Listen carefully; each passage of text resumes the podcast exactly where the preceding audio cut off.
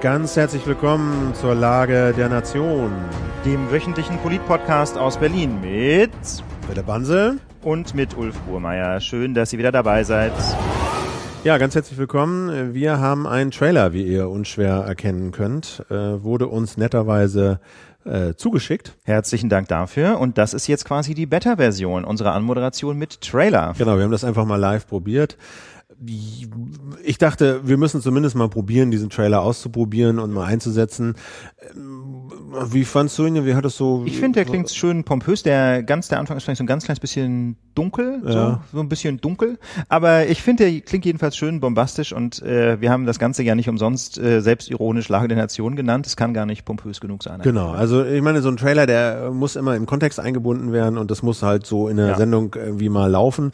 Und dachten, probier das mal aus. Könnt ihr mal sagen, was ihr davon haltet. Das ähm, Kontext haben wir gelernt, wie ihr seht. So, ne? Das haben oh, wir gelernt. Genau. Immer den Kontext recherchieren. Ganz wichtig. Ganz wichtig. Und äh, selbst bis zum Trailer runter ist das enorm wichtig.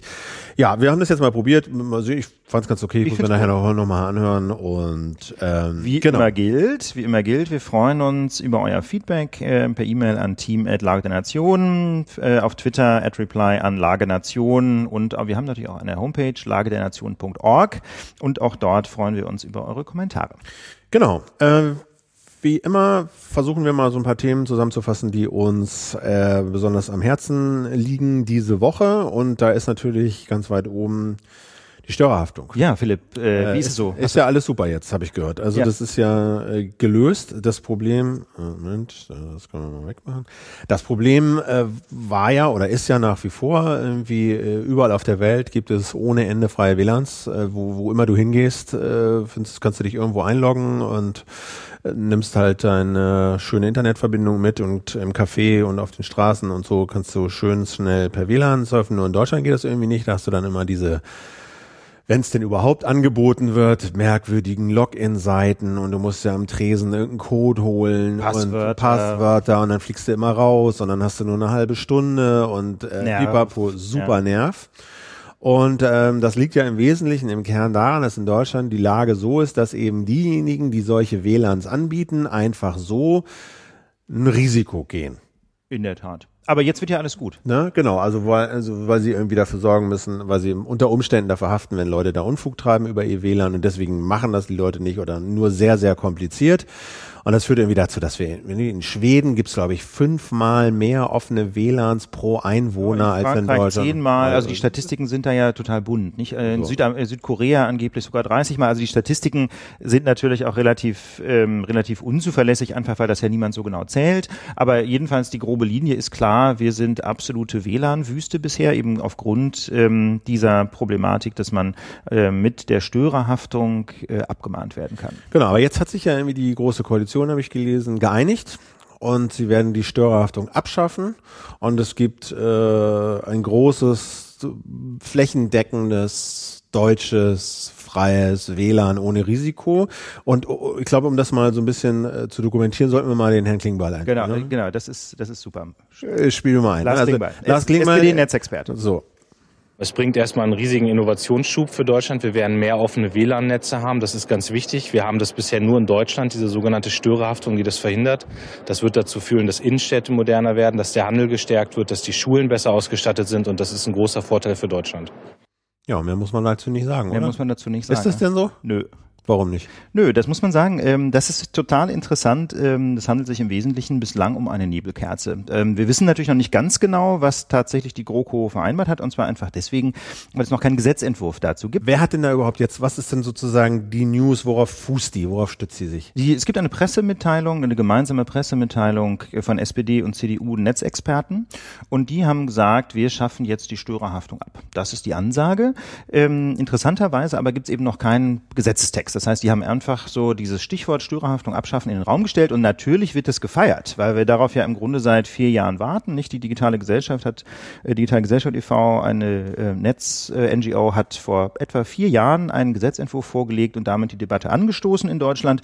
Und seitdem dümpelt der in verschiedenen Formen immer wieder durch den Bundestag, aber es gab Blockade vor allem von der Union ähm, und dahinter darf man, glaube ich, maßgeblich die Musikindustrie und das Bundesinnenministerium vermuten. Das hatten hatten wir ja auch schon hier im Podcast.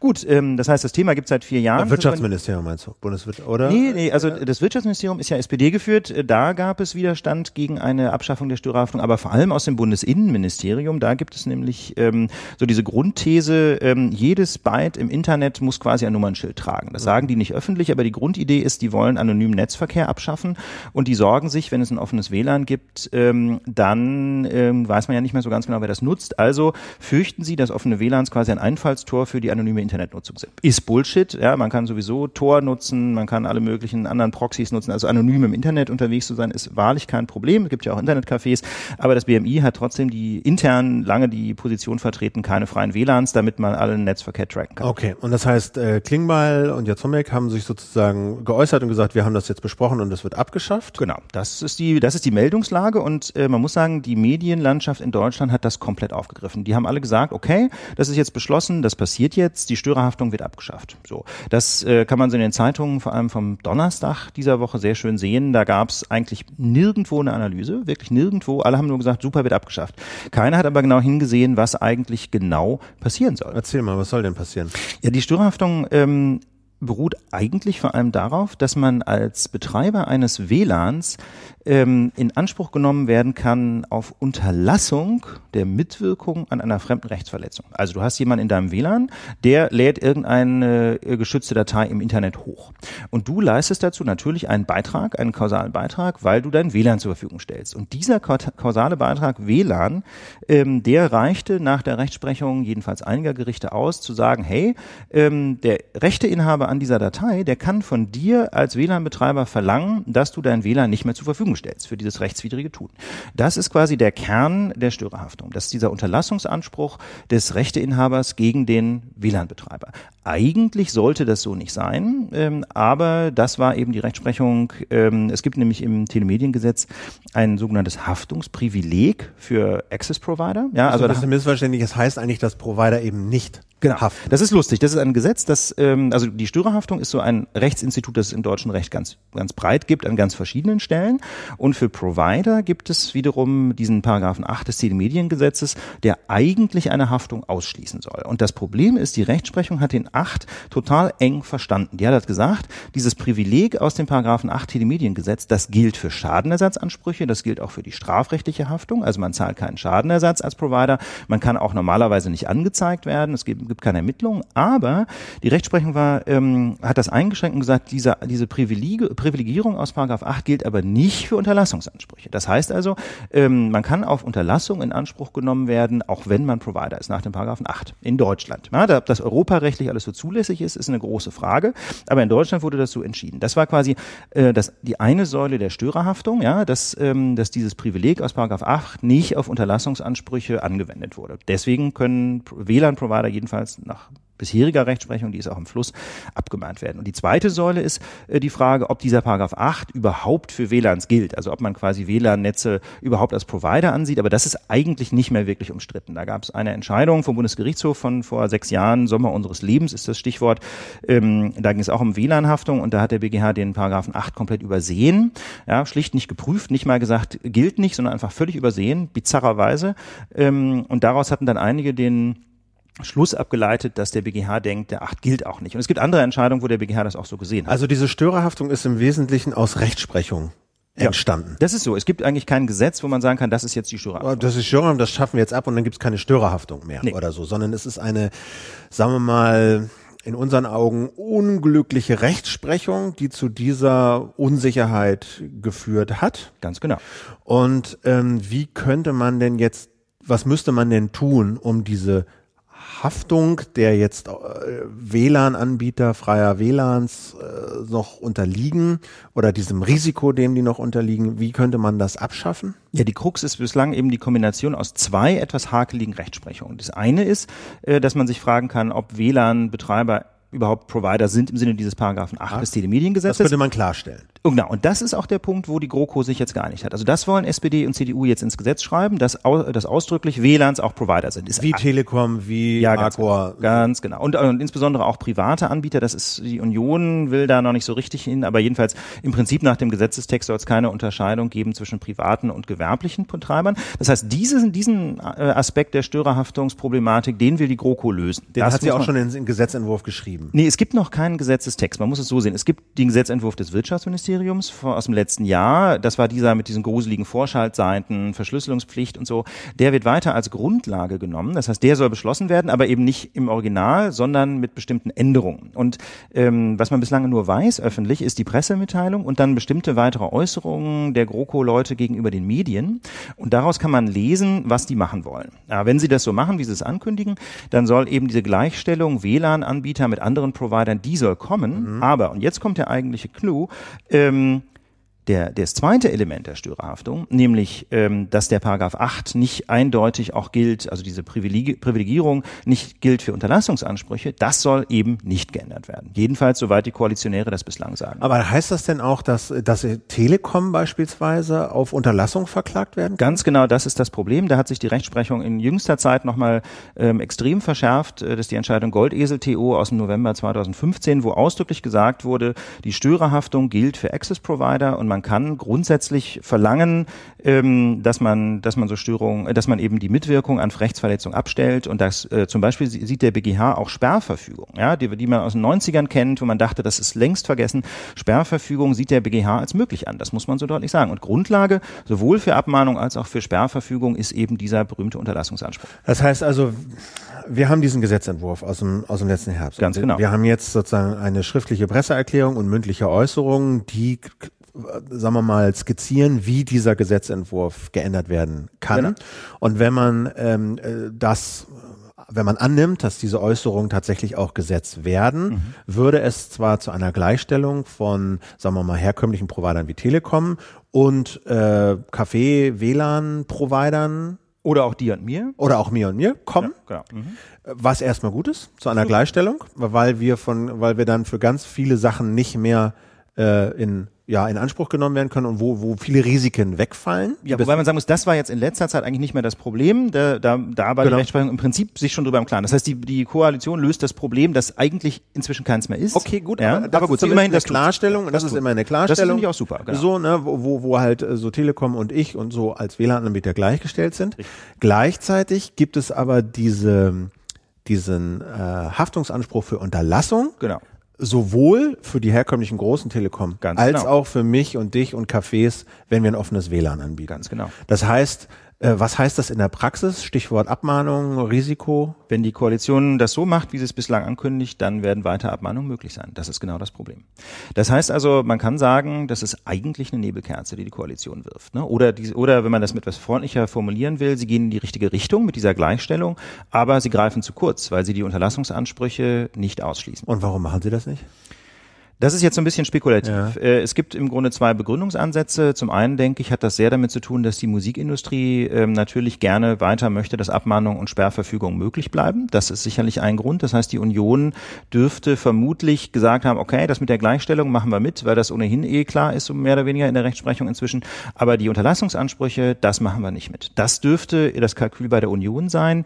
Ähm, auf Seiten der Sozialdemokraten ist es nach meinem Eindruck tatsächlich so, wenn man mal so auf Twitter guckt, äh, was die so schreiben, ist es einfach so, dass sie das Problem nicht verstanden haben. Das ist rechtlich auch relativ kompliziert. Die sagen halt einfach, äh, europarechtlich darf man doch gar nicht mehr abgemahnt werden und deswegen brauchen wir das auch ins deutsche Recht nicht reinzuschreiben. Das Problem ist nur, äh, wenn man das mal praktisch betrachtet, mag das ja so sein, ja, dass die E-Commerce-Richtlinie zum Beispiel diese Haftungsfreistellung von den Unterlassungsansprüchen verlangt. Nur man muss es halt auch reinschreiben. Ja. Das heißt also da, nur davon, dass das, ähm, dass das europarechtlich quasi verlangt wird vom deutschen Recht, steht es ja noch nicht im Bundesgesetzblatt. Und das damit es wirklich halt gilt, muss es halt deutsches, also damit die Richtlinie hier gilt, muss sie halt auch in deutsches Gesetz umgesetzt werden. So kann man das sagen. Das, das gibt allerdings, und das, das ist es jetzt, wo es eben rechtlich kompliziert wird, und deswegen ist es auch in gewisser Hinsicht tragisch, dass die Leute, die das bei der SPD entscheiden, ähm, nicht vom Fach sind. Also die sind zwar, ich respektiere die sehr, ich mag die menschlich und die sind auch engagierte Netzpolitiker, aber im, im Kern ist das hier eben Jurafu. Das muss man schon sagen. Das ist komplex. Es gibt in der Tat sowas wie einen Geltungsvorrang des europäischen Rechts. Das heißt also, eigentlich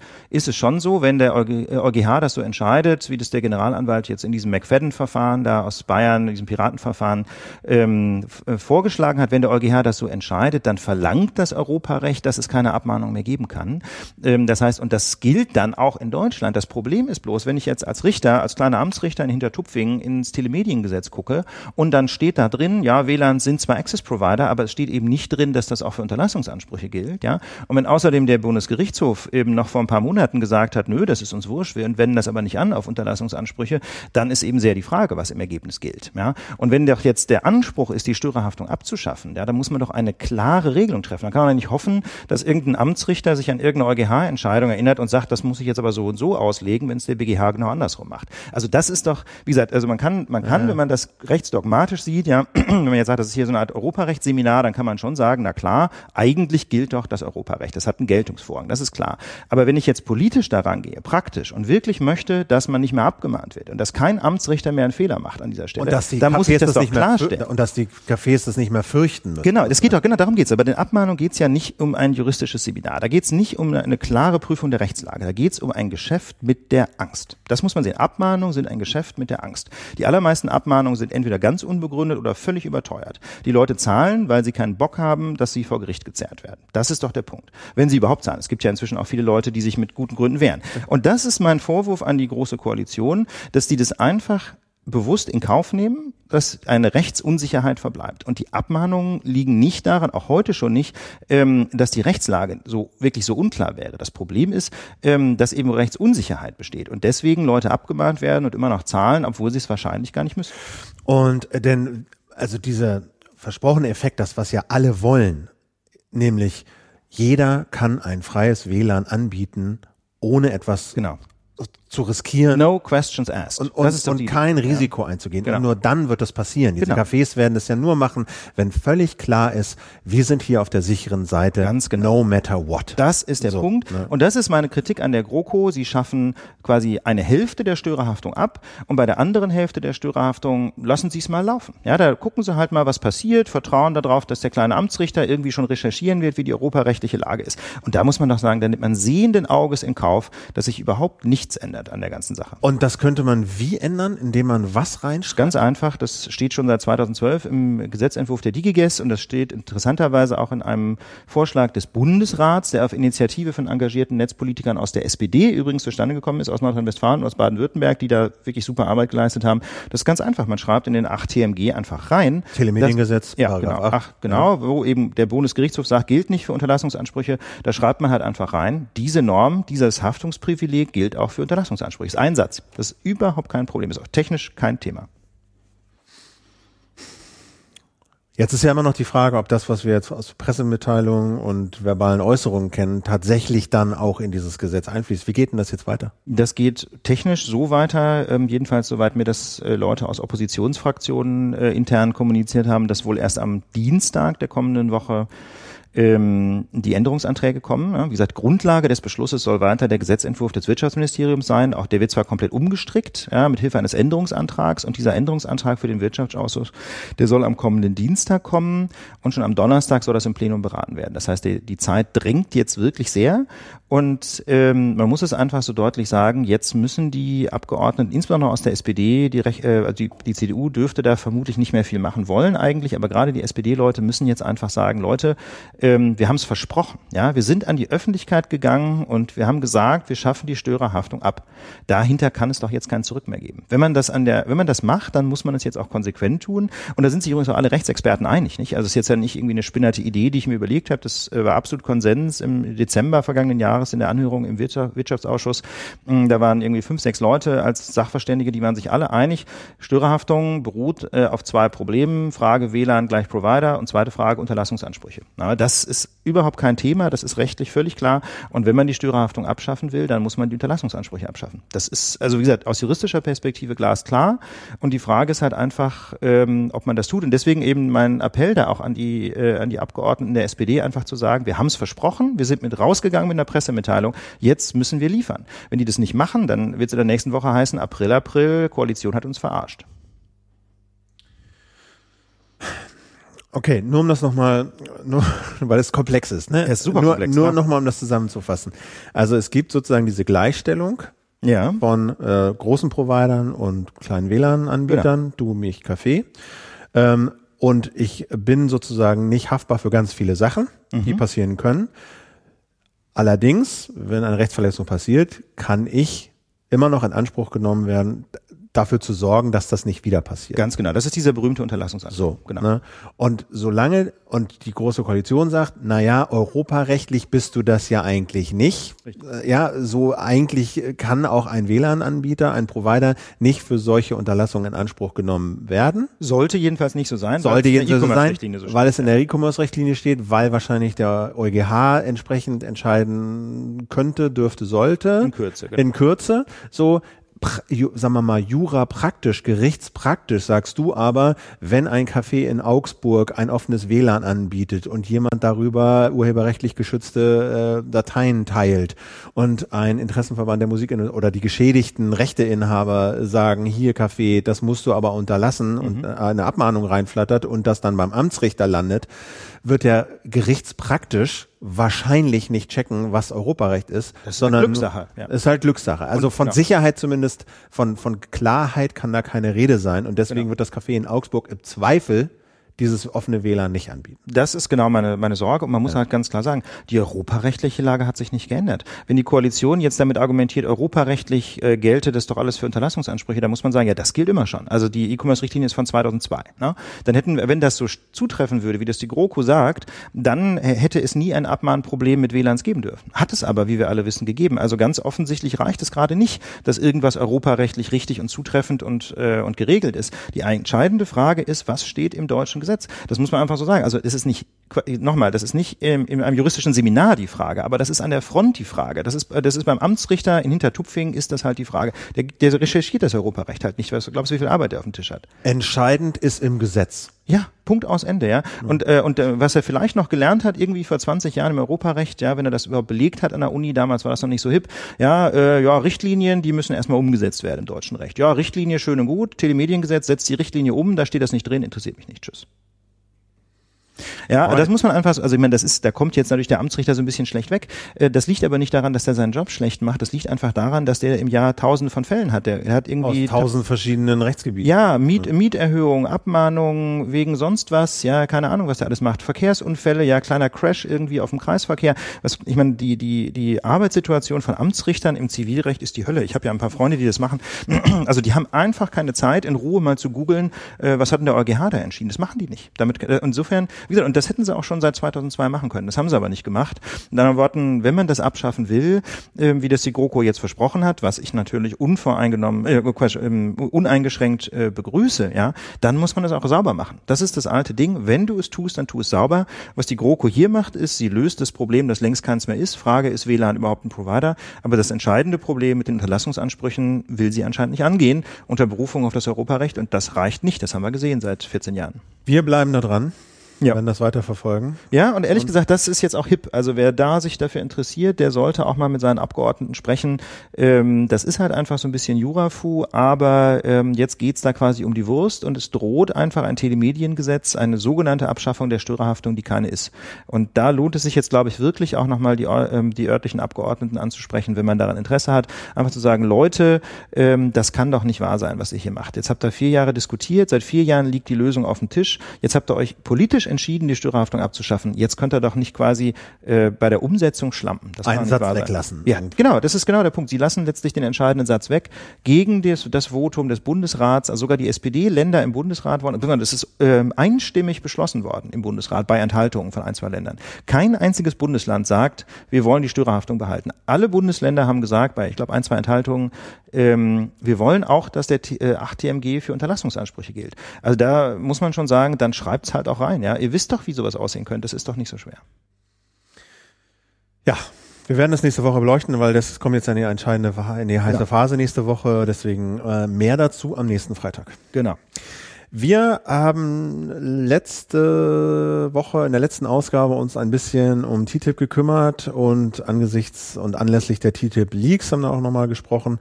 Äh, diese Woche hat die äh, Grünen-Fraktion eine aktuelle Stunde äh, anberaumt, beantragt, veranlasst Im, im, Deutschen, im, im Deutschen Bundestag Oh, nämlich auch, glaube ich, basierend auf diesen TTIP-Leaks und um nochmal über TTIP eben zu sprechen.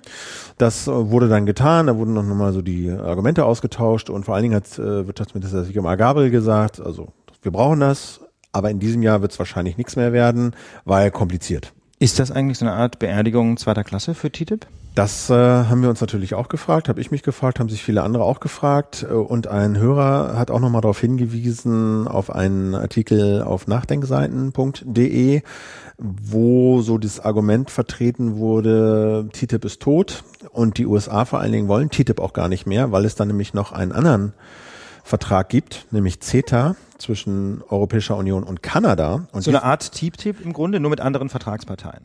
Genau. So will, ja. Nämlich Kanada und, äh, und Europa. Der ist auch schon sehr weit gediehen, der ist so ein bisschen im Schatten der Aufmerksamkeit auch ausverhandelt worden. Und auch da gibt's nämlich diese sehr umstrittenen externen Gerichtsbarkeiten, also außerhalb der, sagen wir mal, demokratisch legitimierten Jurisdiktionen, können halt, sollen Unternehmen gegen Staaten klagen können, wenn diese Staaten oder Staatenverbünde wie die EU eben Entscheidungen treffen, die diesen Unternehmen nicht passen.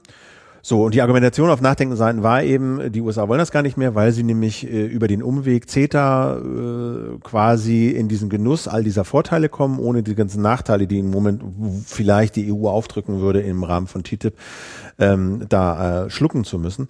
Jedenfalls diese ganze Gemengelage, also aktuelle Stunde, eventuell nicht mehr dieses Jahr und so, das hat natürlich ein paar Fragen aufgeworfen. Ja. Und äh, da habe ich gedacht, müssen wir mal mit einem Experten drüber sprechen und das haben wir getan. Ähm, Genau, mit einem Hochschullehrer von der Universität Kassel, Christoph Scherrer, der seines Zeichens Politologe und Ökonom ist und sich in, äh, gerade auf internationale Handelsbeziehungen konzentriert hat. Äh, ist er schon in der Leitung? Genau, Herr Scherrer, sind Sie da? Ja.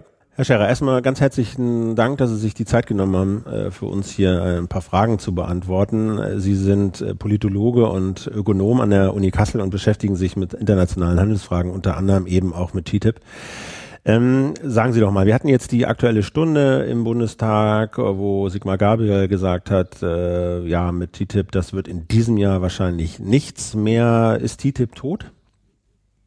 Nein, die Amerikaner haben sehr dicke Trümpfe in der Hand. Und zwar das Abkommen im pazifischen Raum, das sogenannte TPP, die Trans, äh, pazifische Partnerschaft, die Japan inkludiert, aber auch Australien und Vietnam.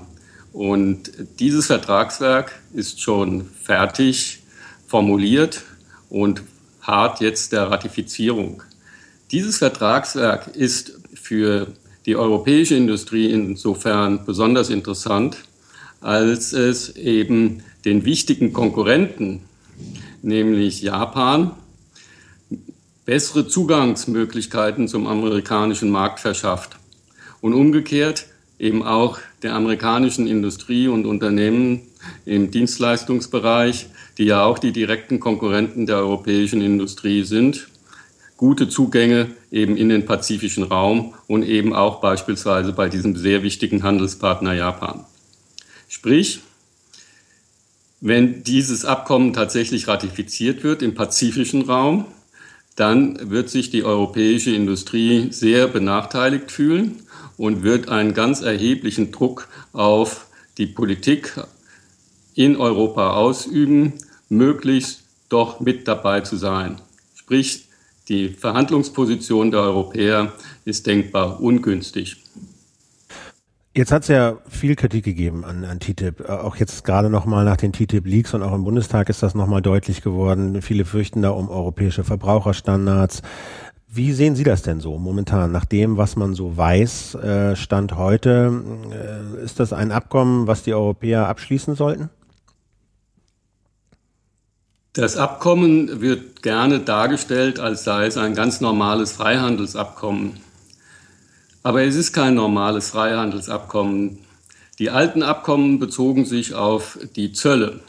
Und da war klar, wer betroffen wird, wenn die Zölle hoch oder runter gesenkt werden. Diese neuen Abkommen betreffen fast alle Wirtschaftsbereiche, beispielsweise eben auch den Verbraucher oder Datenschutz oder eben auch Rechte der Beschäftigten. Und äh, von daher ist es aus meiner Sicht demokratietheoretisch äußerst problematisch, dass bei der Erstellung des Forderungskatalogs die Zivilgesellschaft, die Betroffenen eines solchen Abkommens nicht beteiligt waren. Und natürlich steuern die Forderungen den Verhandlungsablauf. Selbst wenn man jetzt den Ablauf etwas stärker transparent macht, was man ja eigentlich nicht macht, aber wenn man es machen würde, würde das wenig helfen, weil eben der Forderungskatalog das, was eben Verhandlungen antreibt, unter Ausschluss der Betroffenen gemacht wurde. Es ist ein Abkommen, das im Wesentlichen die Interessen der Großindustrie, der großen Dienstleistungsunternehmen widerspiegelt. Und wenn sich zwei am Verhandlungstisch setzen, hier also die Großindustrie der USA und die Großindustrie Europas, dann ist eben sehr stark zu befürchten, dass sie sich auf Kosten Dritter, nämlich der Verbraucher, der Beschäftigten einigen und dass sie sich nicht unbedingt auf Kosten ihrer selbst einigen. Also das klingt jetzt erstmal sehr plausibel, ähm, weil ja auch die Möglichkeiten von großen Unternehmen sehr groß sind, ähm, einfach Einfluss zu nehmen auf die Politik und auf die Verhandlungspartner, ähm, die die Politik stellt. Aber wenn wir jetzt mal so ein bisschen kreativ denken, wäre es denn möglich, solche Verhandlungsprozesse auch demokratischer zu gestalten? Also würden Sie sagen, es ist möglich, tatsächlich Forderungskataloge zu veröffentlichen und zu versuchen, wenigstens in so eine Art öffentlichen Diskurs einzutreten? Prinzipiell sollte das möglich sein in einer Demokratie. Weil, weil jetzt, also wenn ich ganz kurz einhaken darf, das Argument ist ja immer von den Verhandlern, na, wir können das nicht alles öffentlich machen, weil dann unsere Verhandlungspositionen bekannt sind und äh, Verhandlungen einfach nicht mehr möglich sind. Na, Verhandlungen sind ja auch dann bekannt, wenn die Verhandlungspositionen bekannt sind. Also wir kennen das ja aus den Tarifverhandlungen und äh, wir kennen das zum Teil auch bei Friedensverhandlungen. Also das ist jetzt nicht so, dass äh, Verhandlungen scheitern, äh, wenn andere Leute darüber Bescheid wissen. Verhandlungen werden dann problematisch, wenn Betroffene, die vorher nicht informiert wurden, merken, dass sie schlechter gestellt werden. Und deswegen führt man solche Verhandlungen gerne geheim. Wir das heißt, haben das heißt, Sie würden, Sie würden im Grunde so weit gehen zu sagen, ähm, die Geheimhaltung dient eigentlich keinem legitimen Zweck, ähm, zum Beispiel der Verhandlungskultur oder dem, dem Verhandlungsklima, sondern es sieht im Wesentlichen darum, demokratischen Diskurs und vielleicht auch Kritik aus der Zivilgesellschaft möglichst lange zu verzögern. Kann man so weit gehen? Soweit kann man gehen. Ich habe mich ja mit der Öffnung des amerikanischen Marktes beschäftigt in der Nachkriegszeit und äh, man hatte gedacht in den 50er Jahren, man könnte die Bevölkerung über die Vorteile des freien Handels gut aufklären. Und äh, das hat man dann auch versucht und viel Geld da reingesteckt. Und die Aufklärung hat dazu geführt, dass die Bevölkerung eher skeptischer wurde gegenüber dem Freihandel. Und entsprechend hat man dann Aufklärungen versucht äh, wieder zu vermeiden und äh, eher alle Verhandlungen im wirtschaftlichen Raum mit der Geopolitik zu begründen, sprich mit der amerikanischen Führerschaft. Man hat also dann ganz eindeutig es vorgezogen, Wirtschaftsverhandlungen eben unter Ausschluss der Öffentlichkeit zu vollziehen. Ähm, das Argument der Befürworter ist ja, also erstens, was die Zölle angeht, wer sich mal mit Zöllen beschäftigt hat, der merkt schnell, was für ein absurdes System das sein kann. Und wenn ihm Zölle sinken oder wegfallen, dann werden halt Produkte billiger und der Handel wird vereinfacht. Und wenn es eben auch noch um diese anderen ähm, Aspekte geht, die jetzt jenseits der Zölle sind, sondern eher sowas wie Standardisierung für, weiß ich nicht, Blinker und Lebensmittel, dass die eben nur in einem Land noch zugelassen werden müssen, um in beiden äh, Regionen, also EU und USA, äh, in Handel gebracht zu werden. Das klingt erstmal so, als könnte könnte das eine ganze Menge vereinfachen und als könnte das eine ganze Menge Kosten sparen, als könnte das auch für die Verbraucher zu sinkenden Preisen führen. Ist das so? Zum Teil schon. Wenn sich das Abkommen rein auf die Blinker beziehen würde, dann äh, könnte man dem zustimmen. Hier ist nur festzuhalten, dass äh, die Industrien auf beiden Seiten des Atlantiks schon lange darüber verhandeln und es ihnen schwerfällt, einen Kompromiss zu finden, weil äh, jede Veränderung des technischen Standards die eine oder die andere Firma begünstigt. Und äh, Solche Verhandlungen können allerdings dann dynamisiert werden, wenn eben jemand Drittes belastet werden kann. Sprich, wenn ich jetzt in diesen Verhandlungen über Standards mich etwas schlechter stelle gegenüber der Konkurrenz, aber insgesamt vielleicht den Verbraucherschutz dabei lockern kann, äh, dann bin ich eher bereit, mich dann mit der Konkurrenz zu einigen. So, also die, ja. die Dynamik dieser Standardsfragen ist sehr, nach meiner Ansicht, eine Dynamik der Konkurrenz, weil Standards immer einen Hersteller über den anderen bevorzugen, weil diese Standards eben von den Herstellern selbst langsam entwickelt worden sind. Und hier eben die Gefahr für sie immer besteht, wenn sie sich auf einen anderen Standard einlassen, äh, dass sie dann Konkurrenznachteile haben. Wir kennen das vielleicht äh, noch aus der äh, Videozeit dass eben hier der große Kampf zwischen Philips und Sony ausgetragen wurde über den Standard, der nun tatsächlich äh, von den Fernsehkonsumenten genutzt werden sollte. So, so ähnlich muss man sich das vorstellen. Also Sie würden sagen, letztlich ähm, kann man jetzt das äh, geplante Abkommen auch nicht einfach aufspalten und sagen, wenn man beschränkt es zum Beispiel auf Handelserleichterungen, lässt aber die Nachteile im Verbraucherschutz wegfallen, weil, äh, weil man im Grunde die Handelserleichterungen der Industrie gleichsam äh, schmackhaft macht mit Abstrichen beim Verbraucherschutz. Kann man das so zusammenfassen?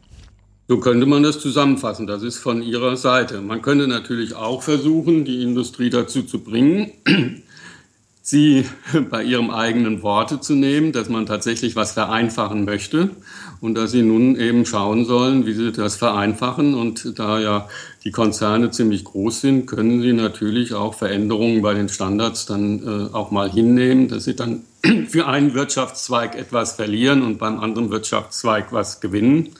Also das könnte man machen. Man müsste eben sehr deutlich machen, dass eben die Konzerne selber äh, schuld dran sind, dass äh, diese Standards noch nicht harmonisiert sind. Ähm, Sie das haben am Anfang vergessen. Sie haben am Anfang gesagt, dass die EU in einer schlechten in einer schlechten Verhandlungsposition sei und sehr unter Druck stehe, dieses Abkommen abzuschließen. Worauf könnte das denn unterm Strich Ihrer Meinung nach hinauslaufen? Auf welche Regelungen, die vielleicht mh, zu kritisieren sind, scheinen sich die Europäer denn einzulassen unter diesem Druck? Der eine Punkt ist, dass äh, im transatlantischen Abkommen der Datenschutz schwächer ist als in Europa. Das pazifische Abkommen sieht deutlich vor, dass eben Daten überall zugänglich sein sollen, während in Europa noch gilt, dass eben insbesondere private Daten in Europa gespeichert werden müssen und nicht einfach über den Atlantik gebracht werden können. Und das spielt für die Zukunft nach meiner Ansicht eine sehr große Rolle, weil die Telemedizin oder die Internetmedizin im Vormarsch ist und hier amerikanische Konzerne ein ganz starkes Interesse haben, an äh, die Patientendaten in Europa heranzukommen. Das wäre ein Beispiel. Ähm, aber ich würde schon gerne noch mal kurz einhaken. Hat denn nicht das Abkommen auch irgendwelche Vorteile für die Bürgerinnen und Bürger? Denn das ist doch äh, immerhin das Argument zum Beispiel von unserem Wirtschaftsminister Sigmar Gabriel. Klar, er ist für die Wirtschaft qua Ressort zuständig, aber er ist ja, sagen wir jedenfalls offiziell auch Sozialdemokrat und, ähm, und sollte ja auch die Interessen ähm, gerade, ich sage jetzt mal, der einfachen Leute und nicht nur vielleicht der Teilhaber von, von großen Aktiengesellschaften im Blick haben. Ähm, gibt es denn auch für Menschen wie du und ich ähm, Vorteile bei, ähm, bei den geplanten Abkommen?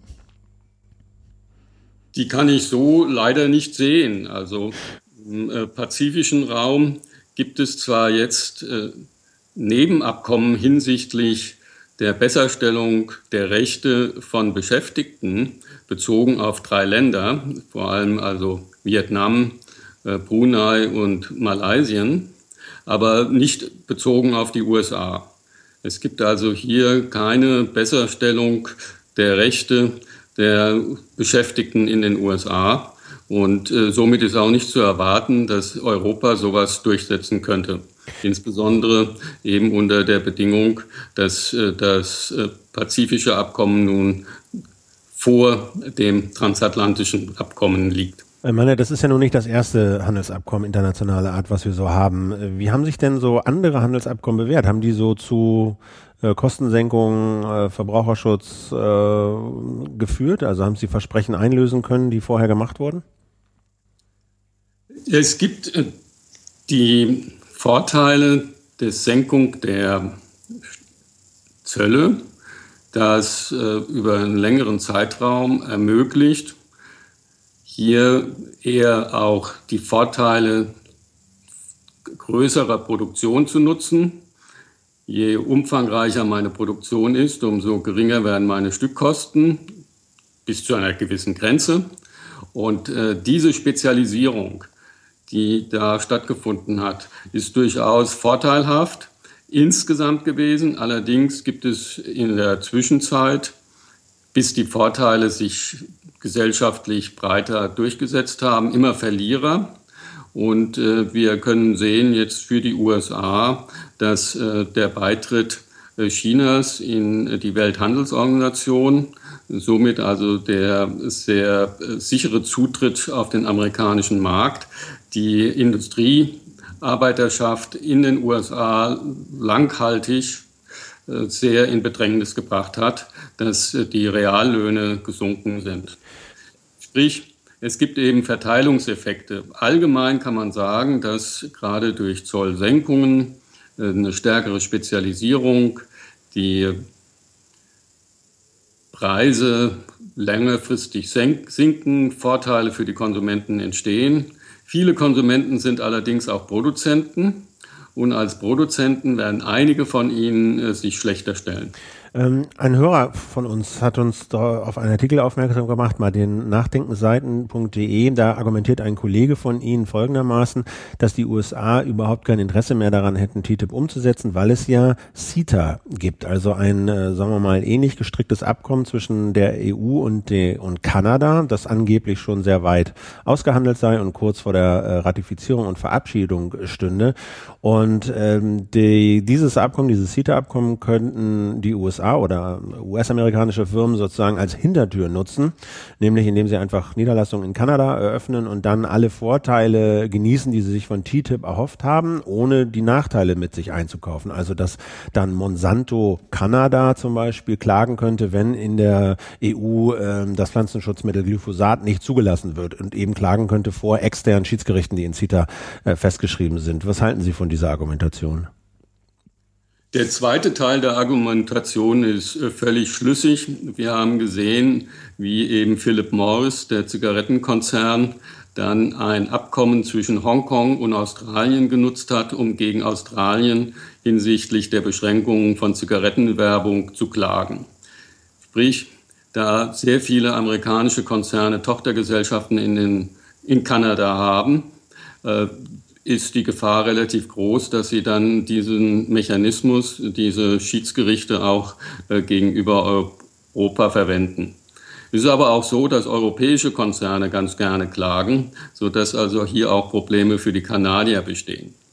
Zum ersten Teil der Ausführungen äh, würde ich nicht völlig zustimmen. Ich denke, für die amerikanische Regierung und die amerikanische Großindustrie ist äh, die transatlantische Partnerschaft doch noch von Interesse. Allerdings äh, sitzen sie eben am längeren Hebel und können länger warten, beispielsweise wegen auch des Kanada-Abkommens, aber vor allem wegen des Abkommens im pazifischen Raum, dass sie davon ausgehen können, dass äh, die Europäer dann sich doch äh, dem anschließen werden. Und strategisch ist eben die transatlantische Partnerschaft auch wichtig gegenüber China.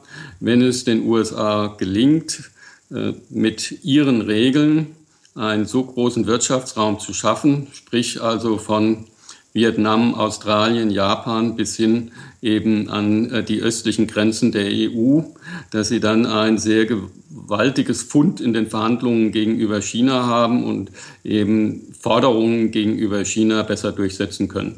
Aber wenn Sie sagen, dass die Vereinigten Staaten äh, einen sehr starken Hebel haben, dann ist das ja im Vergleich mit den anderen Abkommen durchaus plausibel. Auf der anderen Seite ähm, ist es ja auch so, dass die Europäer wiederum für ein etwaig äh, mit den Amerikanern ähm, getroffenes Abkommen auch eine Mehrheit zum Beispiel im Europäischen Parlament Parlament benötigen.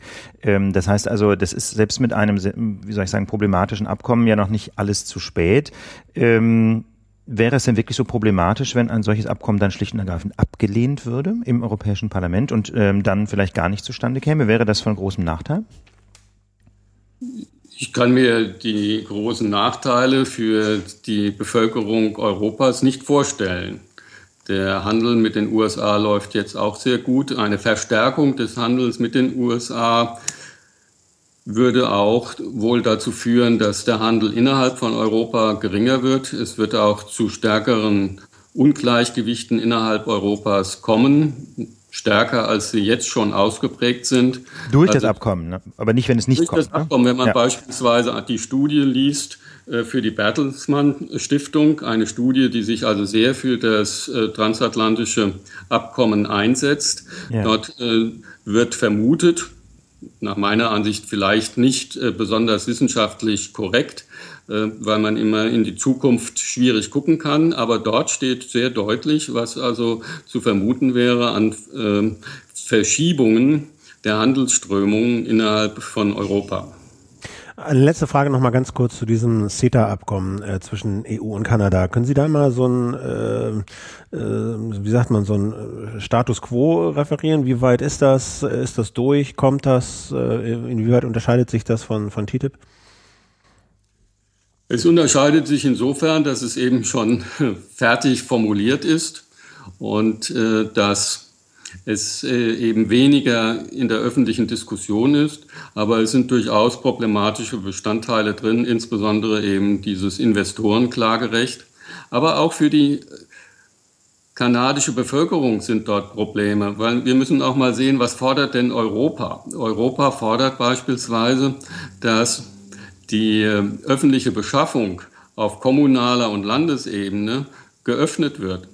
Und wir haben gesehen, was das auch innerhalb von Europa für Probleme schafft, wie es äh, den Politikspielraum einschränkt für Kommunen beispielsweise eben ihre eigenen Energieversorgung äh, Transportversorgung und so weiter zu organisieren. Also, also ganz kurz geöffnet heißt, äh, wenn eine Kommune äh, etwas beschaffen will, wie eine Wasserversorgung oder Papier oder neue Gebäude bauen will, dann muss es halt europaweit ausgeschrieben werden. Und das ja. verlangen sie ja so. In den USA ist es ja so, dass da immer noch gilt, dass amerikanische Firmen bevorzugt werden, wenn solche Beschaffungen äh, gemacht werden. Und die EU fordert eben, dass dann auch europäische Firmen so gleiche Rechte dort haben müssen. Und das genau. ist bei dem an kanadischen Abkommen. Über den kanadischen Provinzen haben sie das durchgesetzt. Und deswegen sind auch die kanadischen Grünen etwas unzufrieden mit diesem Abkommen. Und wir dürfen auch nicht vergessen, dass es ja nicht nur amerikanische Konzerne in Kanada gibt, sondern es gibt dort auch äh, kanadische Konzerne, die äh, weltweit in äh, der Exploration von Bodenschätzen tätig sind. Gold, Öl, alles Mögliche. Und äh, die haben gerade natürlich auch im Ölbereich äh, starke Interessen, äh, die Vorbehalte in Europa gegenüber dem sogenannten Fracking zu beseitigen. Und hier gibt es eben dann auf unserer Seite wieder auch Probleme. Also es gibt Probleme für progressive Politikgestaltung auf Provinzebene in Kanada. Und es gäbe dann für uns eben Probleme umgekehrter Art hinsichtlich jetzt beispielsweise äh, Schutz vor Fracking. Okay. Also ähm, ich würde sagen, äh, also nur ganz kurz, aber diese Schiedsgerichte scheinen dann zu etabliert zu werden, wenn das durchgeht. Dann, dass wir sozusagen externe Schiedsgerichte haben, wo Konzerne gegen Länder klagen können, falls diese Länder äh, Sachen beschließen, die den Konzernen nicht passen. Also das ist nach meiner Ansicht der zentrale Knackpunkt äh, derzeit. Hier müsste Herr Kretschmann äh, von den Grünen und Herr Gabriel von der Sozialdemokratie sich gegen das CETA, gegen das CETA stellen und eben diese Investorenklagerechte ablehnen. Es ist äh, nach meiner Ansicht Demokratie theoretisch nicht vertretbar, dass Investoren besser gestellt werden als andere innerhalb der Gesellschaft. Und wie kann man das noch stoppen? Muss der Bundestag zustimmen und wenn er ablehnt, ist es vorbei oder wie ist es? Ja, das ist ja immer noch nicht ge geklärt, also wie die Kompetenzen aussehen. Äh, das äh, ist nach meiner Ansicht letztlich auch eine Frage der Mobilisierung. Wenn jetzt in mehreren europäischen Ländern eine starke Mobilisierung äh, stattfindet, dann wird äh, es wahrscheinlich sehr schwierig sein, zu sagen, hier, das ist nur rein in der Kompetenz äh, der EU. Es ist also nicht, was man von vornherein juristisch klar festhalten kann, sondern es ist eben auch äh, politisch bestimmbar.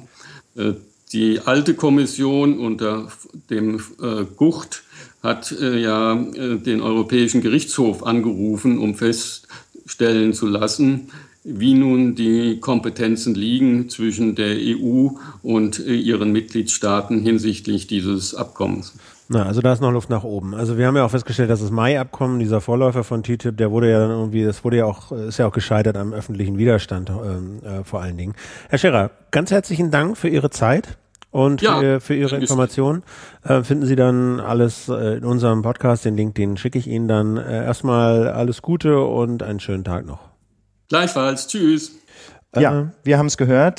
TTIP ist durchaus nicht alternativlos, sagt Christoph Scherrer, Politologe und Ökonom an der Uni Kassel. Vielen Dank nochmal, dass Sie bei der Lage der Nation zu Gast waren zu unserem nächsten Thema. Philipp, genau. du hast in der letzten Woche ziemlich intensiv gearbeitet zum Thema Energiewende. Genau, weil nämlich jetzt am Donnerstagabend äh, ein Gipfel, ein sogenannter Energiegipfel anstand, wo sich Länder und Bundespolitiker im Kanzleramt getroffen haben um über die Zukunft zu reden, äh, ja, wie das eigentlich mit der Energiewende weitergeht, wie das so mit dieser großen Transformation weitergeht. Das macht man sich immer nicht so klar. dass es wirklich, wirklich eine Transformation im Gange ist, unserer Gesellschaft, unserer Industriegesellschaft von einer fossil und nuklear und nuklear getriebenen Industriegesellschaft zu einer Gesellschaft, die 2050, 60 irgendwie, das sind ja nur auch nur noch 30 Jahre irgendwie, ja. fast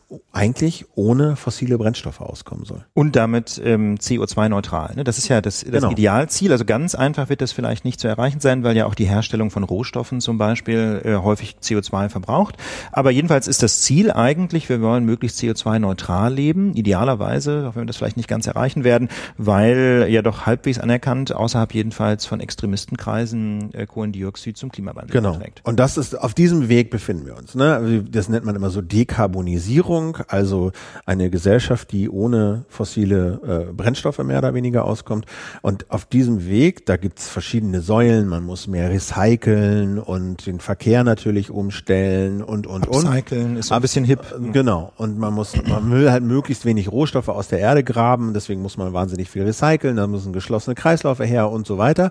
Da gibt's irgendwie eine ganze Menge Säulen, aber eine ganz wesentliche Säule ist eben die Energie Energieversorgung. Wie kriegen wir eigentlich unsere Energie? Wo kommt der Strom her? Wo kommt der, ja. ja. Oder ist es sogar noch weitergehend? Es ist ja Wärme auch. Weißt du, Ach, das, Strom das, und Wärme. Ja, okay. das, das, vergisst man immer. Also ja. ich glaube, 40 Prozent äh, der deutschen CO2-Emissionen kommen aus Wärmeproduktion in Gebäuden. Ah. Also Heizung. Also das Heizung, das ist ein riesen Batzen, der okay. sozusagen jetzt hier, ne, du schöne Wohnung, aber äh, energetisch totale Katastrophe. Ist, so, ja, ist halt so, ein, so eine einfach verglaste Industrieanlage. Ne, ist ja. so eine einfach verglaste Industrieanlage und da geht einfach wahnsinnig viel Energie, also um das Ding zu beheizen, wird wahnsinnig viel CO2 produziert. Ne? Und da ist natürlich die Antwort, einerseits, man muss besser dämmen, damit weniger Energie verbraucht wird, aber man muss eben auch die, äh, sagen wir mal, die Heizungs, die Heizwärmeproduktion umstellen. Das ist ein Riesenbatzen und daneben gibt es diesen Riesenbatzen Strom. Ja, und sag so. doch mal, ähm, beim Strom gab es doch bislang eine gesetzliche Regelung, die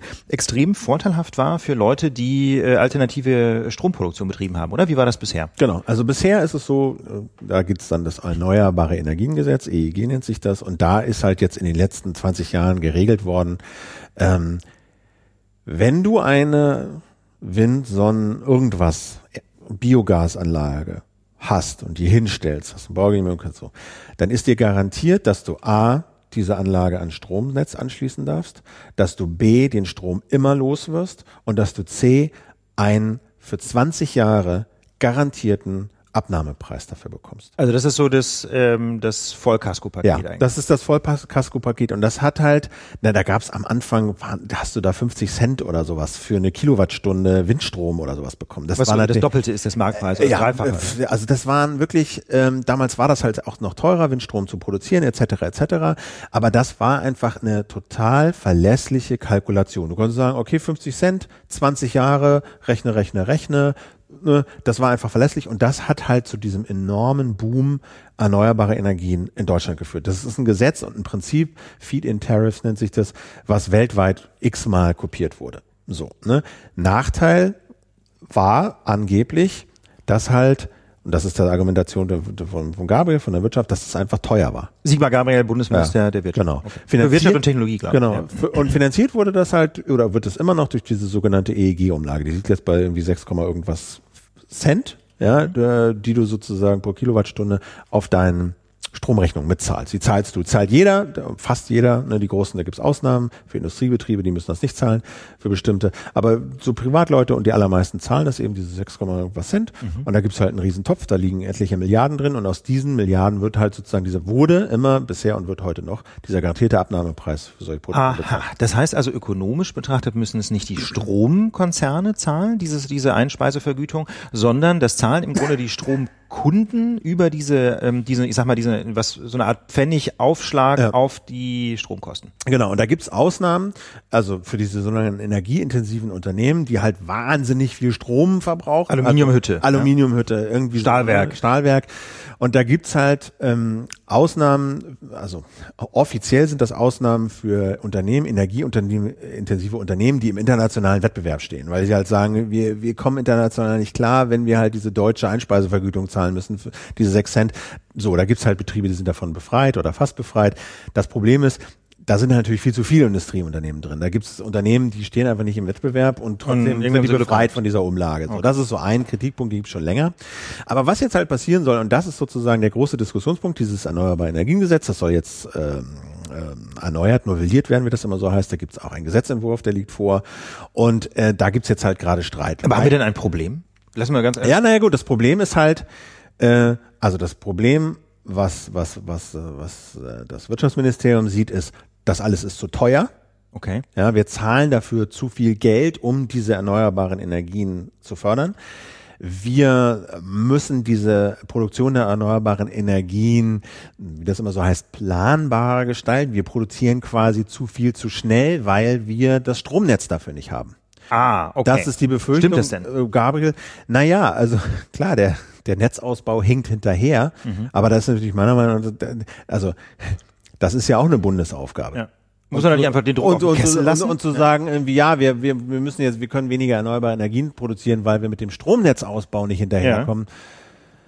Ist, finde ich, ein armseliges Argument. Also da würde ich, da würde ich also jetzt aus dem Bauch raus sagen, ähm, da muss man doch gerade den Druck auf den Kessel lassen, einfach um die Anreize auch gerade für die Politik hochzuhalten, äh, Druck zu machen beim Netzausbau. Denn eigentlich sind wir doch froh um jede Kilowattstunde, die nicht aus Erdgas oder aus Kohle produziert wird, äh, sondern, keine Ahnung, in der Nordsee, oder?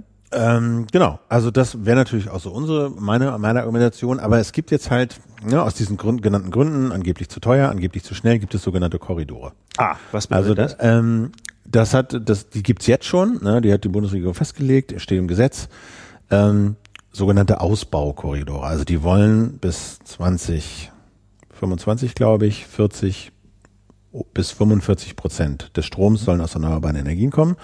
Und auf dem Weg dahin heißt das, es darf jedes Jahr nur eine bestimmte Menge neu installiert werden. Wie? 2,5 Gigawatt Leistung Wind auf dem Land, ja. 6,5 Gigawatt Wind auf See ja. und ich glaube 2,5 Gigawatt ähm, Biogas. Das heißt auf Deutsch die nee, äh, Entschuldigung, warte mal, ähm, ähm, Photovoltaik 2,5 okay. und irgendwie 100 Megawatt ähm, äh, Bio, Biogas. Das ist, das ist irgendwie unter ferner okay. Liefen mhm. so. Ja, das Wesen, macht mein Großonkel. Im, im, im, im Wesentlichen mhm. sind das einfach Wind auf See und Wind auf Land und Photovoltaik. Also Biogas nur vielleicht mal, das, weil ich das nämlich auch nicht wüsste, wenn ich es nicht zufällig bei meinem Onkel mal erlebt hätte. Mein Onkel äh, oder dessen Familie sind inzwischen dessen Kinder auch betreibt eine große Anlage in Nordwestdeutschland, Schweinemast, Hähnchenmast und so teilweise Bio, teilweise teilweise konventionell und die, ähm, die produzieren natürlich einen Riesenhaufen Mist. Ja. ja. Und diesen Mist kann man in einer speziellen Anlage irgendwie vergammeln lassen, dabei entsteht Methangas und dieses Methangas wiederum kann man verbrennen und damit Strom erzeugen. So, genau. Das ist die Grundidee bei Biogas. Genau, und das ist äh, bei Landwirten gerade in Bayern ein Riesending. Jeder hat so ein Teil, weil es halt attraktive Einspeise Und läuft so nebenbei, der Mist genau. fällt eh an. Ne? Genau, also so, und da gibt's jetzt halt bei dieser Erneuerung dieses Gesetzes halt jetzt enorm viel Streitpunkte. Ne? Die einen, also die, ein Streitpunkt zum Beispiel sind überhaupt dieses Ziel, 2025 da 40 bis 45 Prozent Erneuerbare im Strom zu haben. Ja, ja, da wollte ich mal gerade einhaken. Ist das nicht so eine Art Deckel auf der auf dem auf der Genau, das ganze das ganze ist eine Deckelung. Also du willst, ja. also ne, das eine ist, du willst, wenn du halt 40 bis 45 Prozent, sag mal in Anführungsstrichen nur bis 2025 mhm. haben willst. Wir sind jetzt bei gut drei, 30 Prozent. Mhm. Das würde man sozusagen erreichen. Umweltschützer sagen, das reicht längst nicht aus. Wenn du diese ganzen Klimaziele, Paris, die Karbonisierung bis 2050 erreichen willst, da musst du 2025 viel weiter sein. Ja, du ja. musst irgendwie bei 60, vielleicht 70 Prozent erneuerbarer Energie, äh, am Strommix sozusagen sein. Also ich meine, im Prinzip würde man noch sagen, je schneller das geht, desto besser, oder? Ja, das oder das, ist oder habe ich dann Denkfehler drin? Genau, das kostet halt Geld, sagen okay. die. Ne? Also es gibt aber auch andere, die sagen, also vielleicht äh, die sagen, na ja, sicherlich äh, müssen wir das irgendwie diese Kosten in den Griff kriegen. Ja. Das ähm, kann man aber ähm, auf verschiedene Arten tun. Also die Bundesregierung sagt jetzt, wir machen und das ist der große Paradigmenwechsel. Wir geben yeah. euch nicht mehr garantierte Einspeise, Kohle, okay. sondern wir versteigern. Wir sagen, wir haben diesen Korridor, was weiß ich, 2,5 Gigawatt auf Land Wind. Ja. Und um den sozusagen jährlich neu dazu zu bauen, ja. kannst du nicht einfach mehr sagen, wir schließen alles an, was wer so will, sondern wir versteigern diese Menge. Das Recht sozusagen, die, diese Menge an Strom zu produzieren, die versteigern wir. Okay. Weil, so die Überlegung, naja, wir sagen, hier, du willst irgendwie einen Gigawatt Windstrom produzieren, du auch, du auch, du auch. Ja, dann legt uns mal da, was kostet das bei euch, was kostet das bei euch, was kostet das bei euch? Ach, das heißt, da gibt es schon so ein Race to the Bottom, was die Preise genau, angeht. Was die Preise angeht. Ne? Okay. Du kannst das irgendwie für 9 Cent produzieren, du kannst es für 7 Cent produzieren, dann mach du das mal für 7 Cent kommt uns billiger. Okay, das, das ist im Prinzip ja gar nicht verkehrt, weil das so eine Art ökonomischen Anreiz setzt, äh, genau. auch Ökostrom günstig zu produzieren. Und das wird bei allem Streit, dieses Versteigerungsprinzip, das wird kommen. Ich glaube, das, äh, das, äh, das, das, das finden zwar viele doof, aber dieser Paradigmenwechsel, der wird kommen. Das Problem ist, ähm, es klingt zwar erstmal ganz gut, es gibt dieses Versteigerungsprinzip mhm. aber auch schon im Ausland. Ja. Und ich habe von, ja, ich habe vor einer Weile mal ähm, die Claudia Kempfert äh, gefragt, ähm, welche Erfahrung es denn äh, im Ausland mit diesen Versteigerungen gibt. Claudia Kempfert ist beim Deutschen Institut für Wirtschaftsforschung, mhm. so die Energieexperte. Okay. Und äh, die habe ich also ne, die habe ich gefragt, ob es diese Versprechen ähm, sinkende Kosten ähm, ne, mehr Wettbewerb mhm. und so, ob das irgendwie in Erfüllung geht. Und das ist, was sie gesagt hat.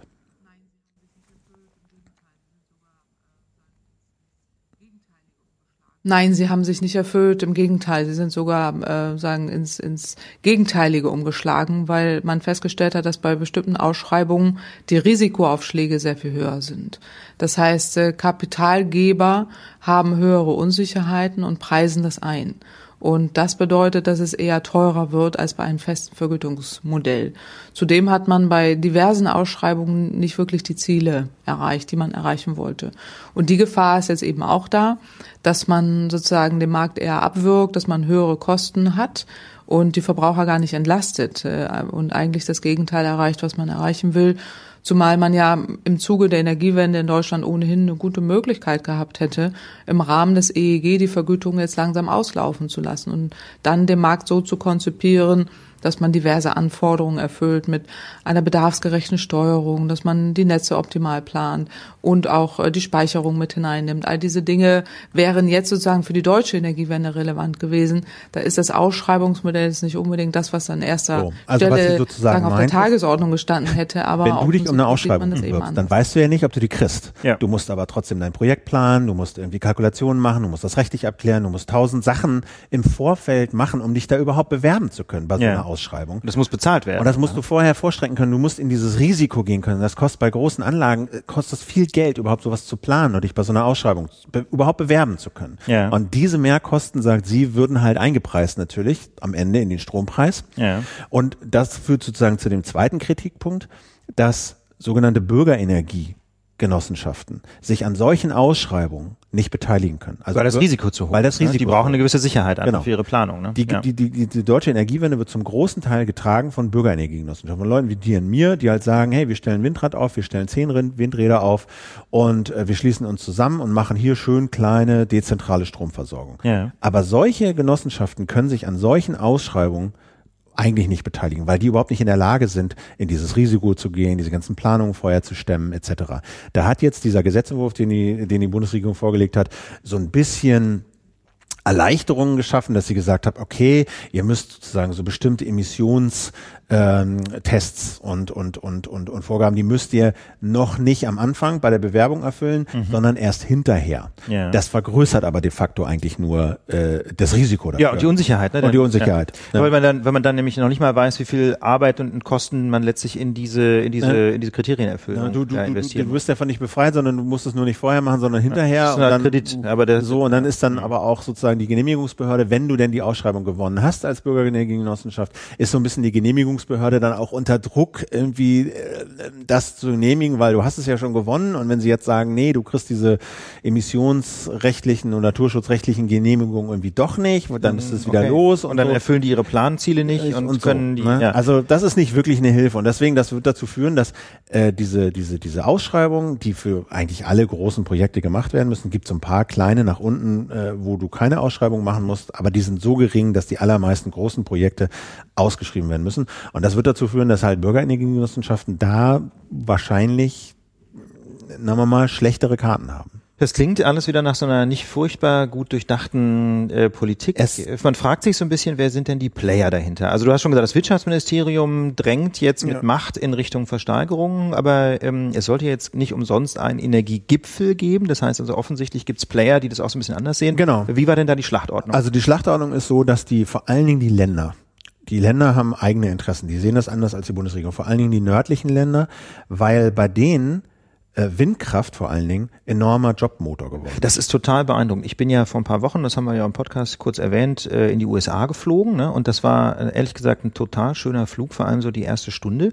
Das ging irgendwie los in Frankfurt über Norddeutschland, dann über die über die Nordsee und klare Sicht, keine Wolke am Himmel und man konnte wunderschön diese ganzen Windparks sehen und es ist riesig groß, kann man sich überhaupt nicht vorstellen. Also man sieht dann so die Insel Sylt liegen, ja, süß liegt sie da so in der Nordsee und davor ein Windpark, der jedenfalls aus der Luft aussah, als wenn er doppelt so groß war wie die Insel. Der totale Wahnsinn, was für, äh, was für gigantische Anlagen da in der Nordsee stehen. Ne? Ich genau. fand total beeindruckend. Das hatte ich mir äh, wirklich so gigantisch nicht vorgestellt. Und ich war auch mal auf Sylt äh, vor nicht allzu langer Zeit. Von dort sieht man dann auch am Horizont ähm, jetzt nicht mehr die Sterne blinken, sondern die roten Lampen der Windkraftanlagen. Das ist äh, wiederum nicht ganz so schön, muss man sagen.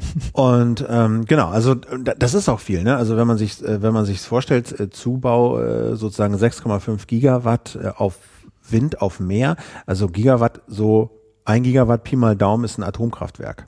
So, ne? Ein Gigawatt ist natürlich ungefähr, also ne, so rechnet man immer so. Ne?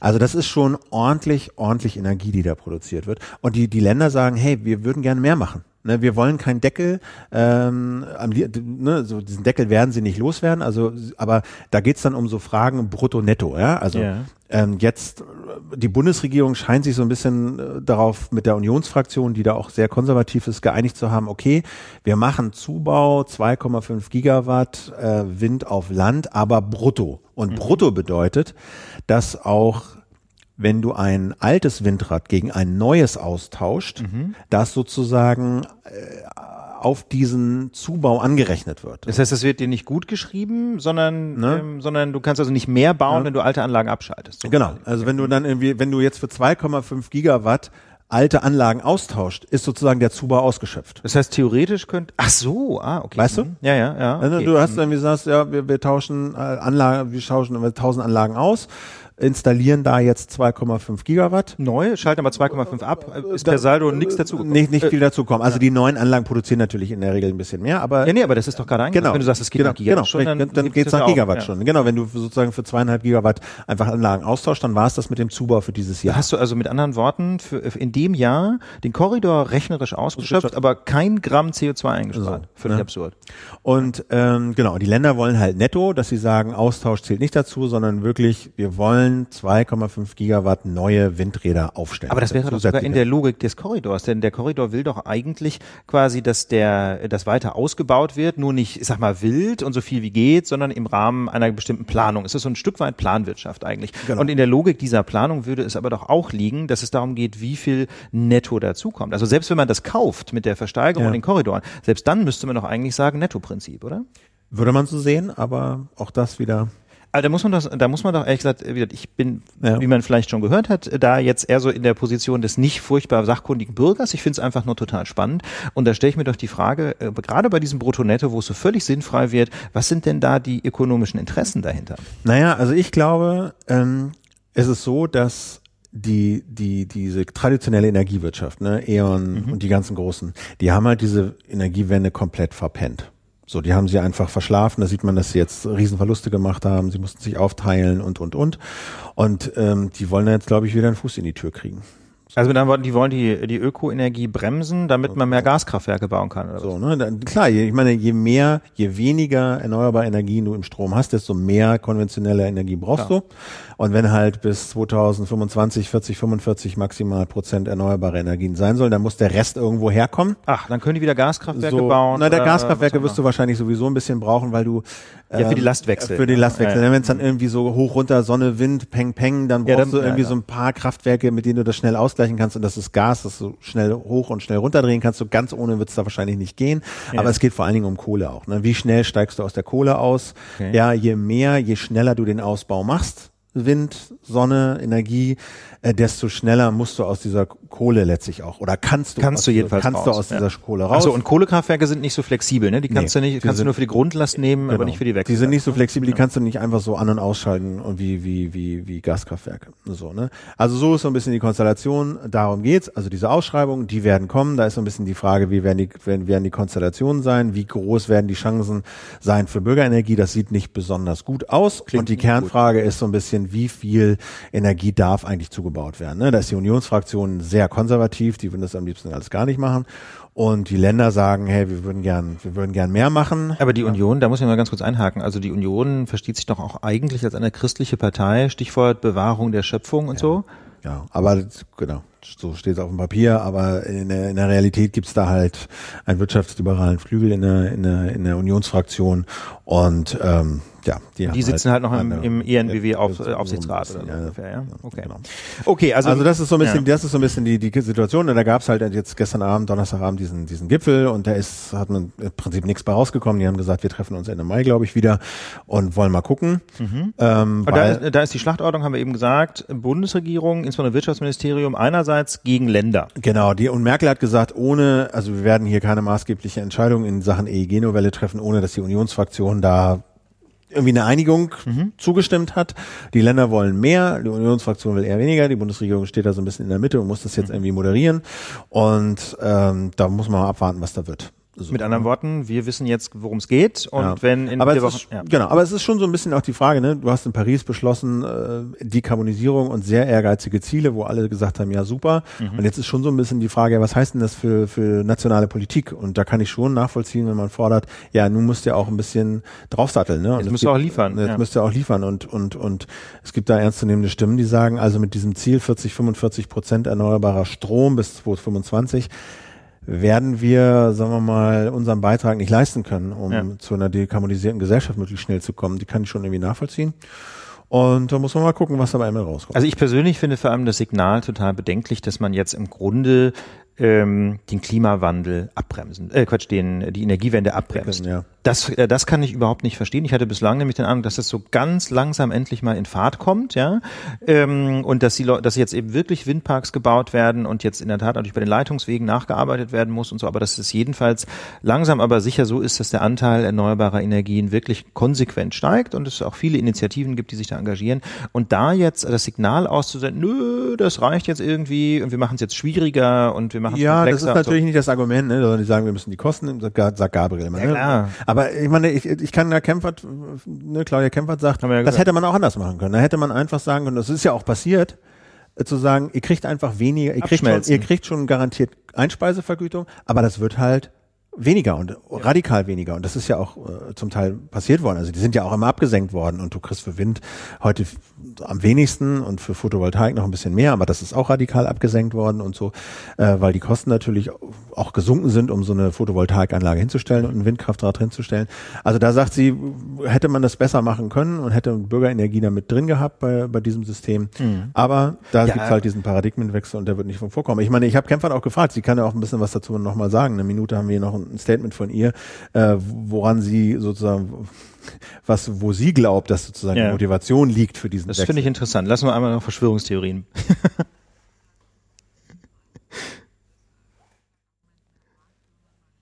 Nein, es wird dadurch überhaupt nicht äh, vereinfacht. Und das äh, Totschlagargument mehr Markt, wenn man mal dahinter schaut, ist es nicht unbedingt mehr Markt, weil dadurch, dass man ja auch äh, im Zuge der Energiewende so viele neue Anbieter im System hat, ist das ja eigentlich auch ein Markt, ein Wettbewerb, den man unterstützen müsste. Wenn man mehr Markt meint, meint man die Großkonzerne, die sich besser einbringen können müssen, das Großkapital, was bessere Konditionen benötigt oder andere Konditionen und äh, eher sagen weggehen von den kleinteiligen Strukturen. Aber das widerspricht eigentlich der Energiewende. Es geht schon darum, dass man eine Kosteneffizienz haben will. Die kann man auch schaffen, weil die erneuerbaren Energien ja immer preiswerter werden und niemand will unnötig viel Geld ausgeben. Und das ist sozusagen der Rahmen, in dem wir uns bewegen müssen. Und das müsste auch durch den guten Rahmen, den eine Bundesregierung da schafft, dann sichergestellt werden. Und dann müssten auch die Bürgerenergiegenossenschaften ja, aber und Bürgerenergien insgesamt gute Bedingungen. So viel vielleicht so zu viel, diesem Thema. Genau, so viel zeigt auch zu dieser Woche. Wir haben noch ein bisschen Feedbackrunde. Genau, da haben wir ähm, insbesondere ähm, nochmal über die Republika gesprochen. Intern, du hast nämlich mit Markus Beckedahl telefoniert. Ja, genau. Also mir hat das irgendwie, ich hatte so ein bisschen so ein schlechtes Gefühl, ähm, äh, da so rumzukritisieren, ohne mal deren Meinung gehört zu haben. So ja. gerade weil ich ja auch zwei Interviews mit denen geführt habe und das da nicht so wirklich angesprochen habe, weil mir das nicht so richtig klar war und ich das nicht so auf dem Zettel habe.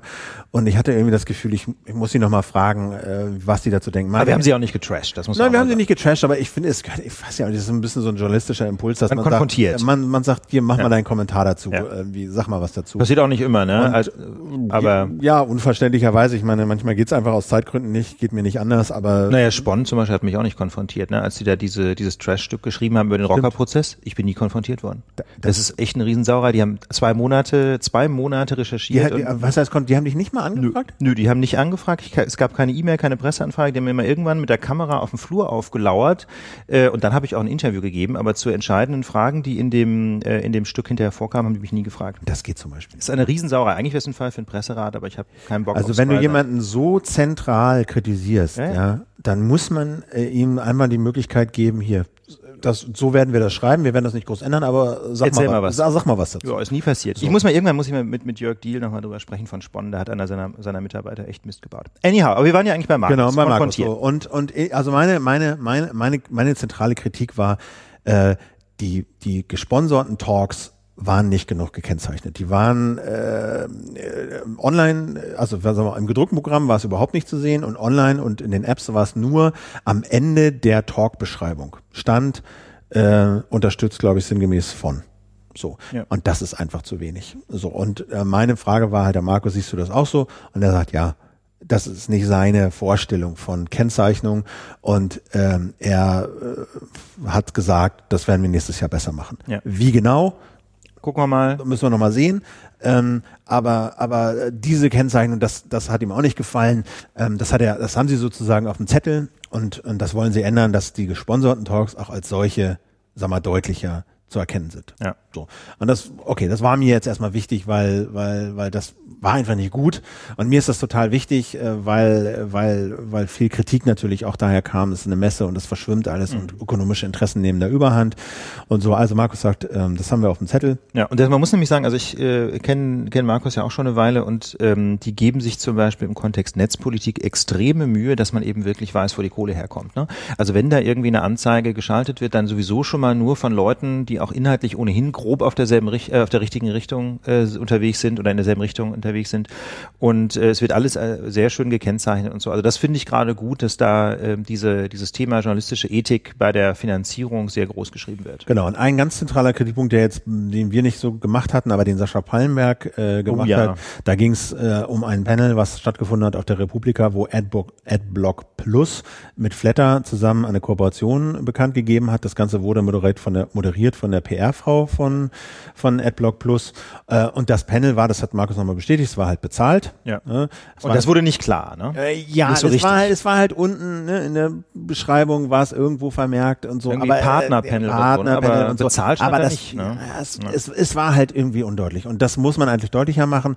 Und äh, an sozusagen äh, Kritik von Sascha war ja auch überhaupt so jemandem wie AdBlock Plus auf so einer Veranstaltung wie der Republika mit diesem Selbstverständnis eine Bühne zu geben. Ja, dazu muss man natürlich sagen, der, Hintergrund vielleicht, das kann man jetzt glaube ich nicht ganz so äh, atomisiert quasi in den Raum stellen. Sascha Pallenberg betreibt Mobile Geeks, ne? eine, wie ich finde, sehr spannende Plattform für irgendwelche Entwicklungen im Bereich, was tut sich da so, äh, Handys und ähnliche Gadgets. Genau. Und der führt schon aber seit einer Weile so eine Art Privatkrieg gegen AdBlock Plus mit einem, wie ich, äh, wie ich finde, auch ganz plausiblen Argument, dass er nämlich sagt, naja, das ist für uns als Blogbetreiber halt doof, dass Ad Adblock äh, uns wesentliche Einnahmen weghaut. Das ist sowieso schon mal doof. Und besonders doof ist es, dass die dann aber Geld damit verdienen, dass sich, dass bestimmte Werbebetreiber Adblock Plus dafür bezahlen, dass sie doch angezeigt werden. Ne? Ähm, das findet Sascha Pallenberg als Betreiber von Mobile Geeks halt doof. Gesagt, und nicht nur er. Also und nicht nur er, auch viele andere Publisher. Der, ne? Vorwurf ja. der Wegelagerei ja, ähm, gibt's ähm, äh, von, von vielen Seiten. Jedenfalls ein sehr umstrittenes äh, Geschäftsmodell und ähm, da hat Markus gesagt, also die äh, Republika hätte so ein bisschen Wachstumsschmerzen und die Gründer hätten jetzt auch durch dieses Ding gelernt, ähm, dass sie da genauer hinschauen müssen und dass sie sozusagen nicht alle Entscheidungen dem Team überlassen können. Ja, genau, das ist das Ding, denn da muss man nämlich sagen, hatte es einen jedenfalls auf den ersten Blick äh, plausiblen Filzvorwurf gegeben, weil nämlich eine der Programmkoordinatorinnen der Republika zugleich bei der PR-Frau von Ad, äh, AdBlock Plus äh, gearbeitet hat. Ne? Die haben irgendwie eine Geschäftsbeziehung. E das gab also eine Frau im Republika-Team, genau. die, sagen wir mal, jedenfalls verdächtig enge Beziehungen hat zu diesen äh, Leuten, die das gesponserte Panel angeboten haben. Ne? Genau. Und, Und, da sagt Sascha Pallenberg, das ist Republika-Filz. Ne? Der Artikel, den er, den er Sascha geschrieben hat, ist leider furchtbar polemisch. Ja. Da tut er sich keinen Gefallen. Nee, das der, ich auch sagen, keilt ja. da immer rum und teilt aus. Das finde ich total schade. Wenn der, wenn der dieselben Argumente in einer halbwegs klaren, neutralen Sprache ja. gebracht hätte, hätte jeder gesagt, Sauerei. So denkt jeder, ähm, naja, Sascha, trink mal einen drauf und mach mal locker. Ne? Das ist so ein bisschen zu viel des Guten, aber der Kern ist natürlich, ähm, der Kern ist natürlich, du kannst nicht irgendwie Freelancer bei der Republika beschäftigen, die dann, äh, die dann Panels planen von Leuten, von denen du auf einem anderen Weg nochmal bezahlt wirst. Das geht irgendwie nicht. Ja, genau. Also da, da muss man jetzt aber auch ein bisschen außer, also diese Laura Dornheim, die PR-Frau von äh, jetzt AdBlock Plus, hatte letztes Jahr, also hatte zumindest, ich weiß nicht, ob sie noch hat, aber hatte so eine PR-Firma. Ja. Und eine heutige Pressefrau der Republika mhm. hat da im letzten Jahr in dieser Firma gearbeitet. Und ist aber schon seit Jahren auch bei der Republika mit, im, mit an Bord. Als zumindest. Als teilweise Programmteam, teilweise Presse, aber das so. verschwimmt ja alles. Wenn man das genau. mal kennt, bei wie das läuft bei, bei, der Republika, das ist ja jetzt nicht so, dass da die Aufgaben so klar getrennt mhm. werden, die gehen ja alle mit Mittagessen und kennen sich und so. So, ne? Ja. Also äh, da finde ich, da muss man für mehr ne, Klarheit und, und, und Transparenz und ein bisschen Trennung sorgen. Aber ich glaube, das haben die da bei der Republika auch verstanden. Das war mir einfach nochmal wichtig zu erfahren. Äh, sagen wir mal, Fehler oder, oder unschöne Sachen äh, kann man immer machen, äh, können immer mal passieren. Wenn man aber einsieht, dass es irgendwie nicht so super war und man das nächstes Jahr besser machen will, dann ich, dann äh, muss man das mal so auch zur Kenntnis nehmen. Nee, aber die Entscheidung, die grundsätzlich auf eine Bühne zu holen, finde ich gar nicht so verkehrt. Man kann ja sagen, okay, spannende Kooperation von Adblock und Flatter.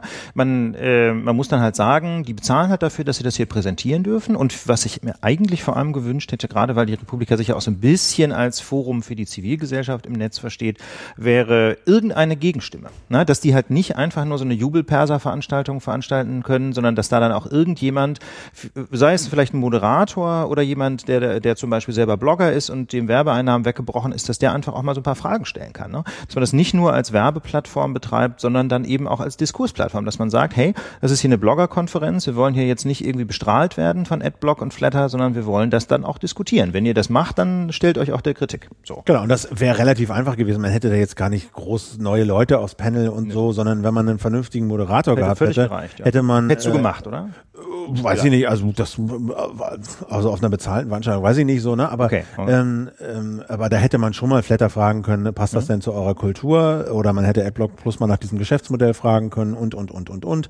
Also da wären schon, da gibt's eine Menge kritischer Fragen, die man da hätte stellen können. Und wenn das auf so einem Panel passiert wäre, hätte ich auch kein Problem da gehabt, wenn sie halt ihre Kooperation da präsentieren und wenn das aber in so einen Rahmen gerückt wird. So hätte man das machen können. Vielleicht äh, nächstes Jahr besser. Ich glaube, das war's. Ich denke auch, das war's. Wir haben wie immer die Lage der Nation erschöpfend diskutiert. So sieht's aus. Ähm, vielen Dank, dass ihr dabei wart. Ähm, wir würden uns wie immer sehr freuen, wenn ihr ähm, eure Eindrücke von unserer Sendung mit genau. uns teilt per E-Mail an team@lagenation oder at Lagenation auf Twitter oder auch natürlich auf lagedernation.org. Finde ich eigentlich, finde ich, finde ich, finde ich eigentlich fast den schönsten Weg, diese ja. Kommentare, weil das äh, der öffentliche ist. Und wenn dann E-Mails kommen, dann weiß man immer nicht, kann man den Namen jetzt nennen, kann man ihn genau. nicht nennen, wie geht man mit diesem Feedback um, äh, kann man das irgendwie veröffentlichen, in welcher Form. Also ich würde mal sagen, wer eine Mail an team.lagedernation.org schickt, ist damit einverstanden, dass wir das dann auch äh, öffentlich kommunizieren. Grundsätzlich, ja. Wenn es irgendwie heikel ist, fragen wir nochmal nach. Also sonst müsst ihr nochmal nachschauen, sonst ja. müsst ihr einfach hinschreiben, bitte meinen Namen nicht erwähnen, bitte ja. ist hier intern, das müsst ihr dann eindeutig reinschreiben, ansonsten gehen wir davon aus, dass das einfach äh, Leserbriefe sind, äh, Leserinnenbriefe, die wir auch veröffentlichen können, genau. in welcher Form auch immer. Deswegen wäre es uns was lieber, mir was lieber, ihr würdet da irgendwie einen Kommentar schreiben. Ähm, ja, einfach weil man auch merkt, dass zwischen den Hörerinnen und Hörern da einfach teilweise sehr nette Diskussionen ja. auf unserem Blog zustande gekommen sind. Wir hatten schon Blogbeiträge mit fast 100 Beiträgen, wo die Leute wirklich intern Argumente ausgetauscht haben, äh, gar nicht, nicht intern, so öffentlich Argumente ausgetauscht haben, die uns dann auch wieder inspiriert haben für die Feedbackrunde in der nächsten Sendung. Also vielleicht, ja, machen, sagen wir vielleicht der Default-Modus sollte, sollte sein, Kommentare. kommentiert auf dem Blog. Ja, so. Deswegen würde ich sagen, auch, ich auch ne, ja. das ist einfach eigentlich so die schönste Sache. Ich weiß, Twitter ist dann halt schnell gemacht, ne? Zack, zack, Klar. was gemacht. Ist ja auch schön, aber wenn es wenn es euch möglich ist, dann macht's auch in den Kommentaren. Gerade wenn ihr was Längeres schreiben wollt, ist das schon irgendwie schöner, äh, wenn ihr das schon äh, so lange formuliert und euch da so hinsetzt und so viel Mühe gebt, ähm, dann vielleicht dann in den Kommentaren. So, Punkt. Genau. In diesem Sinne wünschen wir ein schönes Wochenende. Bleibt ähm, uns gewogen. Vielen Dank fürs Zuhören, viel Spaß mit der Sendung und auf bald. Bis nächste Woche. Ciao. Ciao.